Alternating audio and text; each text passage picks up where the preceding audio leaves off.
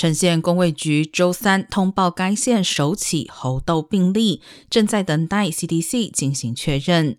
呈县政务委员道格查菲称，该病例情况严重，目前处于隔离状态，同时密切接触者将接受预防性疫苗接种。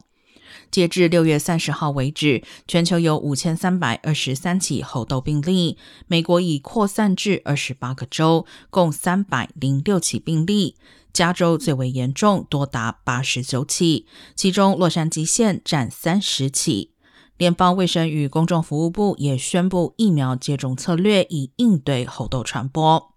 而万加大流行病学家诺伊莫表示，猴痘不是性传播疾病，可通过皮肤接触传染，且已有一些儿科案例。